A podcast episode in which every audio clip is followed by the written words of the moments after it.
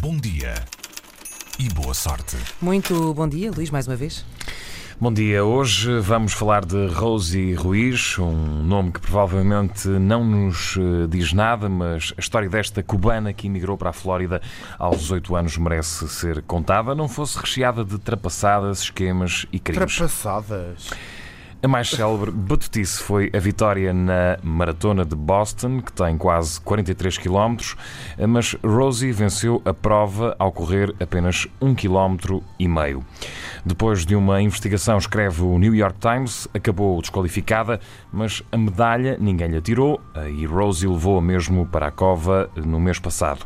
Os organizadores da Maratona de Boston de 1980 estranharam a façanha e depois de passarem a pente fino mais de 10 mil fotografias, chegaram à conclusão que Rosie saltou do público a uma milha da meta, alcançando assim a vitória, uma milha, um quilómetro, cerca de um quilómetro e meio. Rosie Ruiz negou sempre ter feito batota e ficaram célebres as imagens da altura que mostram uma atleta amparada por polícias depois da vitória que acabou eh, por ser eh, sol de pouca dura, não mais eh, foi vista a correr eh, em recintos desportivos, mas teve de andar sempre da perna para tentar não ser apanhada noutros esquemas.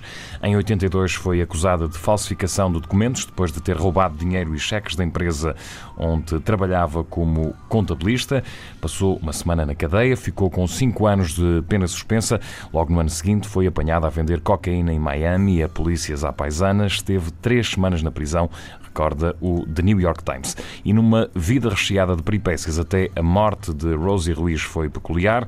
Um colaborador do site Let's Run viu um link eh, há cerca de uma semana da notícia da morte de uma tal Rosie M. Vivas, que hum, padecia de cancro. Rosie, já divorciada, tinha tido esse nome eh, quando foi casada com Aicardo Vivas, pai dos três filhos que viviam com ela na Flórida.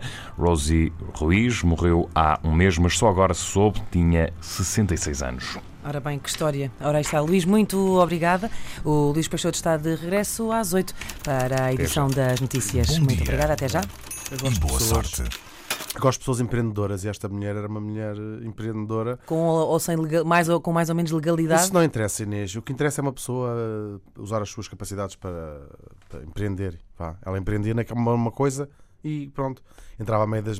É uma boa técnica para quem não está. eh, Para quem quiser ganhar uma maratona sem ter de fazer aqueles treinos todos, que é.